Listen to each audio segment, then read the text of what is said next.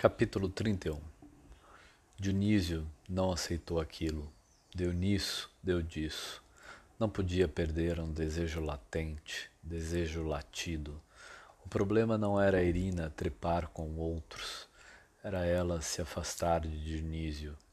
O poeta também experimentava outros sabores. O sabor ia com gosto de sabedoria, o vento ia com ar de ventania sem se dar conta, se afastou da Irina ao buscar o outro. O outro é sempre mais gostoso.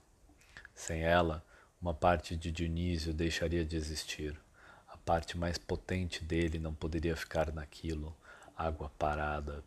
O peito represava lágrima, a mágoa formava lagoa, a mágoa virou má água.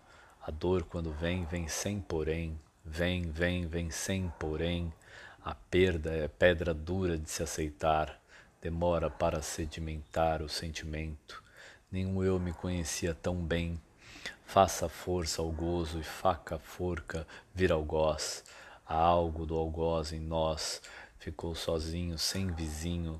Uma solidão que não é só minha, é coletiva, isolamento social. Dionísio não percebeu que o solitário é feito de sol, pedra e rio Passou a perseguir Irina de forma paranoica. Esperava ela chegar, sem ponteiros.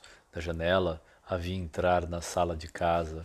Quando ela saía, ia atrás para ver se forjava o encontro ao acaso. Nem precisava.